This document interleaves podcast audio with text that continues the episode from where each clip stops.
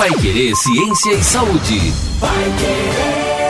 Olá, seja bem-vindo você que nos acompanha nos podcasts aqui nas plataformas digitais da paiquerê.com.br, no nosso site ou então nas plataformas aqui onde você estiver ouvindo a gente, no Spotify, pelo Google Podcast, qual seja o seu agregador, seja muito bem-vindo. Estamos em mais um episódio do Paiquerê Ciência e Saúde. Doutora Luana Consentini está por aqui para a gente tirar mais dúvidas. Inclusive, apareceu uma dúvida por aqui, doutora Luana, de ouvinte, que falou inclusive que Londrina está pouco preocupada com a epidemia. Tem uma virose, uma epidemia de virose e eu gostaria de saber, a gente conversou sobre isso em 91,7, vale a pena lembrar, se exatamente nós temos uma epidemia de virose aqui na nossa cidade.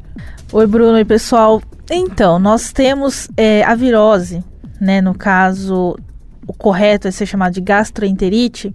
Então, a gastroenterite ela é muito comum agora no verão. Então, por isso as pessoas podem achar que pode estar acontecendo uma epidemia, porque está muito próximo a, próximo a elas. Normalmente, quando uma pessoa da família tem gastroenterite, quase todo mundo da família tem. Então, isso, essa realidade dela mostra que possa estar ocorrendo uma epidemia. Mas nós não temos nenhum dado, é, nada confirmado de que existe uma epidemia mesmo em Londrina. E por que, quando uma pessoa tem uma gastroenterite em casa, a tendência é que outras pessoas também tenham? Porque normalmente essa, essa doença é passada oral fecal. Então, se você for no banheiro, não fizer uma boa higienização das mãos, depois de se limpar e tudo mais, aí você vai pegar uma fruta, uma comida, passa para os demais da família, e aí por isso que todo mundo pega. Então, mães, a criancinha tá com gastroenterite, porque é muito mais fácil ela colocar coisas na boca. Aí a criança tá com gastroenterite, a mãe vai fazer a, a higiene da criança. Aí é, a mãe mesmo não tem uma boa higiene, e aí acaba pegando da criança também. Então, é uma transmissão oral fecal, que a gente chama. Na forma oral, seria com espirros, tosse, também é, se passa gastroenterite ou não? Não, não, só a partir da alimentação. O oral fecal seria a partir das fezes, a pessoa não tem uma boa higiene, e aí certamente com as mãos é, com sujidades e com as bactérias e fungos e vírus que causam a gastroenterite, ela coloca alimentos na boca que ou a mão na boca é, diretamente, né? Sem ser a partir dos alimentos, e aí acaba tendo a doença. Mas a gastroenterite não é somente um vírus, né? Tem, são mais, tem, tem mais doenças que são determinadas dentro aí da gastroenterite. Como que é isso? Isso, comumente é chamado de virose, né? Então, como a nossa ouvinte aí falou que está tendo uma epidemia de virose, é que o comum hoje é falar virose. Só que virose é muita coisa.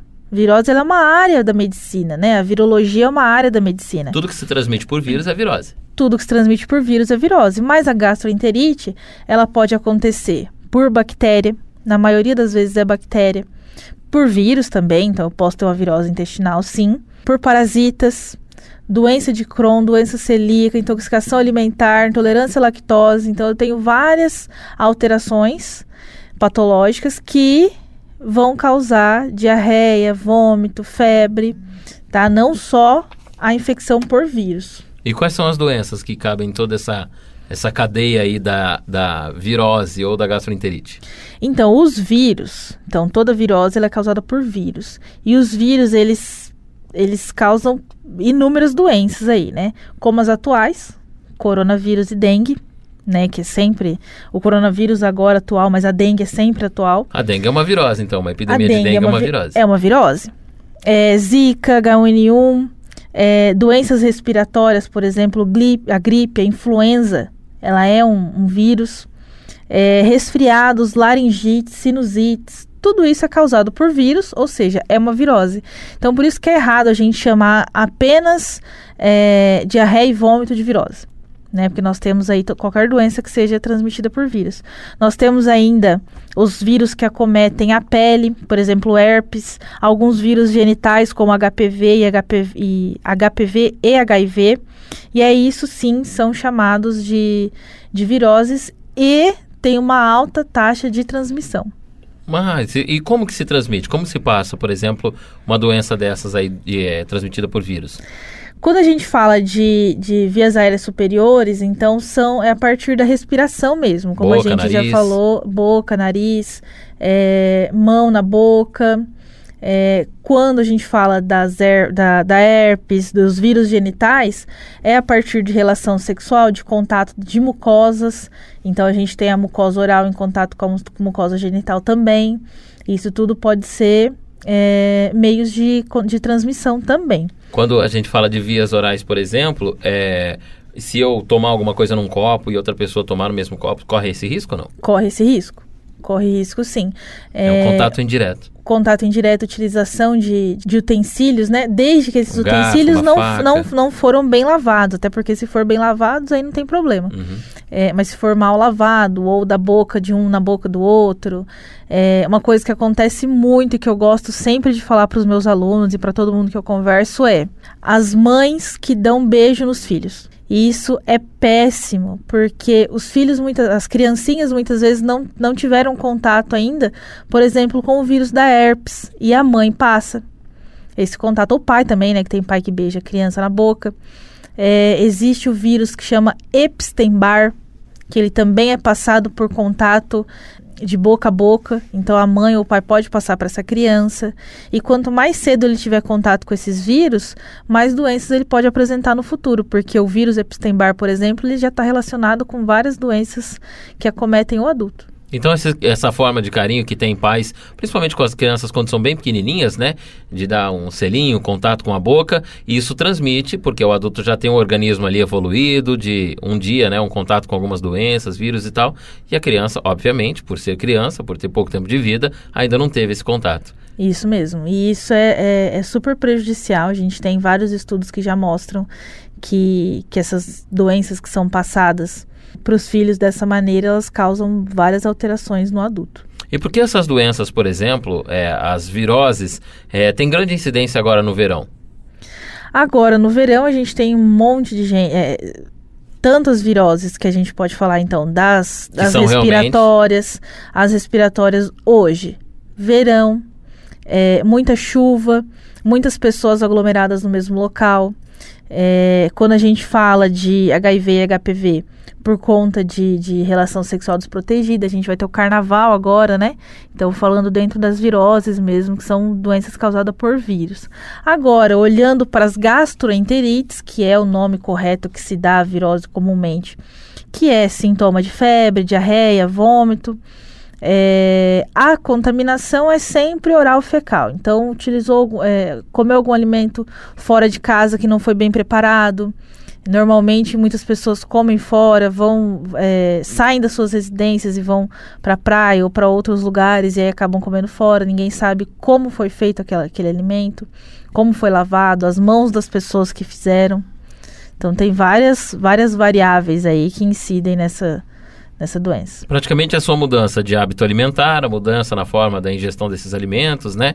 Tudo isso contribui para que uma virose ou então a gastroenterite é, habite o nosso organismo e a gente, por exemplo, volta para casa com esse é, mal-estar, com esse, né, com essa indigestão, com esse problema. E aqui de volta para nossa casa, a gente ainda corre o risco de transmitir isso para as outras pessoas que não visitaram os mesmos ambientes que nós. Isso mesmo. E é, e é, válido lembrar, então, como a gente havia dito, que a gastroenterite ela é um processo inflamatório que se dá ali no estômago e intestino. E aí, por isso, então, que existe a causa de vômitos e diarreias. E algumas vezes também uma febre, febre um pouco baixa. E aí, uma vez que nós temos a gastroenterite, por exemplo, esses sintomas, vômito, diarreia, esse mal-estar, né, que todo mundo diz popularmente que era virose, Uh, qual é a, a, forma da gente tratar isso? A melhor forma da gente já se livrar disso de uma vez por todas? Bruno, por incrível que pareça, como é uma doença que todo mundo tem em alguma fase da vida ou várias vezes na vida, é, o tratamento normalmente é feito com a ingestão de fluidos. Então, se eu tenho uma pessoa que não está tão grave assim, é, o que são as pessoas mais graves ou mais suscetíveis? Crianças e idosos. Se crianças e idosos tiverem mais que dois, dois episódios de vômito e mais que três ou quatro episódios de diarreia, ele já está em um quadro de desidratação. Então, o que, o que é mais perigoso nesses casos de gastroenterite é a desidratação. E para sanar a desidratação, é ingestão de líquidos, de fluidos e principalmente soro. Então, se você tem uma criança ou um idoso que tem aí uns dois episódios de vômito, já leva para atendimento médico para ser administrado a hidratação, reidratação intravenosa, né, que vai ser o soro.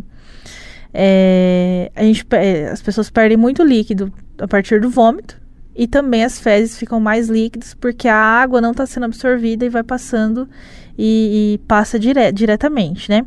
Então, o, o paciente ele entra em, em um quadro de desidratação muito rápido. Um adulto ele ainda consegue ficar um pouquinho mais, quando ele consegue, começa a perceber boca seca e tudo mais, aí ele já está em um quadro de desidratação. Mas uma criança e um idoso, a desidratação é muito rápida. No idoso, ele já é desidratado pelo envelhecimento, né? E aí, nesses quadros, acontece é, mais facilmente desidratação. E normalmente os medicamentos eles são dados também lá é, pelo profissional de saúde, né, pelo médico. E são normalmente antieméticos, que são remédios para diminuir as ânsias de vômito, e inibidores de bomba de prótons, que é para dor no estômago ou algumas dores que ele possa estar sentindo. Muitas pessoas não vão ao médico, né, para fazer o tratamento é, da gastroenterite. Quando tem já esses sintomas, em casa mesmo, se, se fizer um soro caseiro, uma boa ingestão de líquidos, passa aí, por exemplo, um dia, dois dias, já dá para voltar ao normal e não precisar ir ao médico? Isso. Tirando idosos e crianças, que a gente já tem uma desidratação na criança, já, também é normal. E no idoso é mais normal ainda por conta do envelhecimento. Se for uma pessoa adulta saudável, é, ele pode fazer essa reidratação em casa, tomar soro, mas aí precisa tomar uma grande quantidade, né? Tem gente que toma só um copinho e já tá ótimo. Então, não, você tem que tomar bastante soro e esperar um pouco e você vai estar tá normal. O que mais preocupa mesmo é crianças e idosos.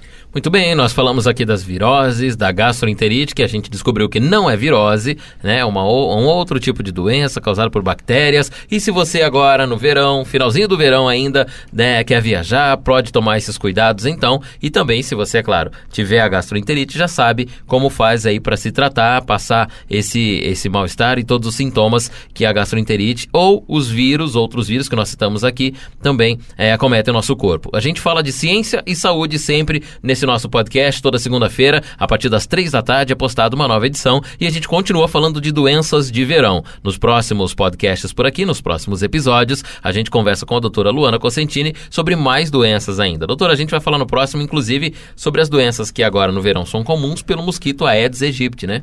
Isso mesmo, nós vamos falar sobre dengue, chikungunya e zika e algumas informações e que eu já deixei aí para vocês pensarem. É, no programa eu soltei uma, uma questão e aí nós vamos responder agora no podcast. Muito bem, a gente espera você então no nosso próximo episódio do Pai Querer Ciência e Saúde. Até a próxima.